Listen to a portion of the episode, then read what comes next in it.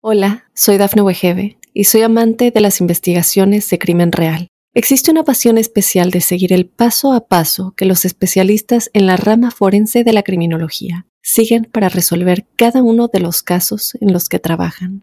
Si tú, como yo, eres una de las personas que encuentran fascinante escuchar este tipo de investigaciones, te invito a escuchar el podcast Trazos Criminales con la experta en perfilación criminal, Laura Quiñones Orquiza en tu plataforma de audio favorita. Estas son las informaciones más destacadas del momento. Tiroteo deja múltiples víctimas de disparos en el hospital Methodist North. Estadounidenses elegibles recibirán cheques de alivio de 350 dólares a partir de septiembre. Jordani Ferrer fue detenido por causar una muerte al manejar ebrio. Al menos 20 muertos en choque de autobús y camión cisterna. Hola, ¿qué tal amigos y amigas? De Mundo Now les saluda Santiago Guevara dándoles una cordial bienvenida. De inmediato comenzamos con las informaciones.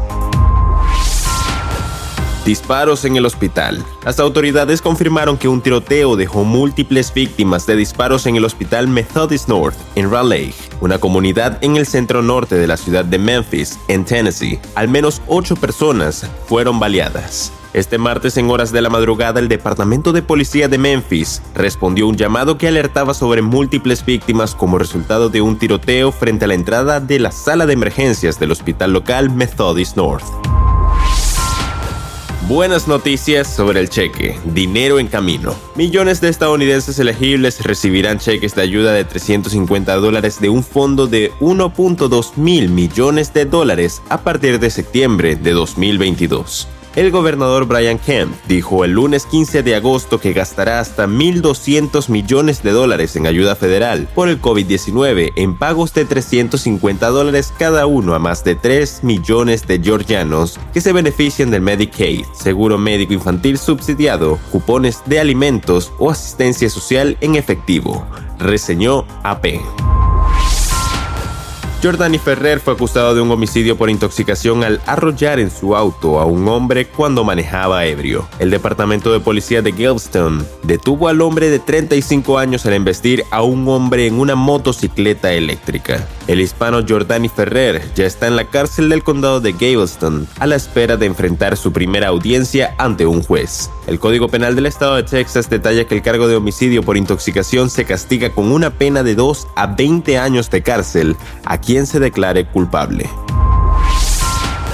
Tragedia en la carretera. Las autoridades policiales y rescatistas informaron que al menos 20 personas han muerto al registrarse un fuerte choque entre un autobús de pasajeros y un camión cisterna de combustible en una autopista en el este de Pakistán, antes del amanecer del martes 16 de agosto. El choque del autobús y camión provocó un incendio al instante en el que murieron al menos dos decenas de personas, según confirmaron las autoridades citadas por ABC News y la agencia de noticias AP, que detalló que el accidente ocurrió cerca de la localidad de Chalapur Perwala, en la provincia de Punjab.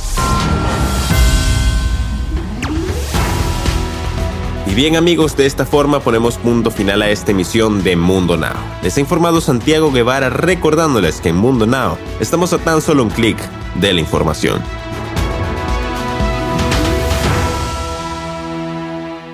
Hola, soy Dafne Wegebe y soy amante de las investigaciones de crimen real. Existe una pasión especial de seguir el paso a paso que los especialistas en la rama forense de la criminología siguen para resolver cada uno de los casos en los que trabajan. Si tú, como yo, eres una de las personas que encuentran fascinante escuchar este tipo de investigaciones, te invito a escuchar el podcast Trazos Criminales con la experta en perfilación criminal, Laura Quiñones Orquiza, en tu plataforma de audio favorita.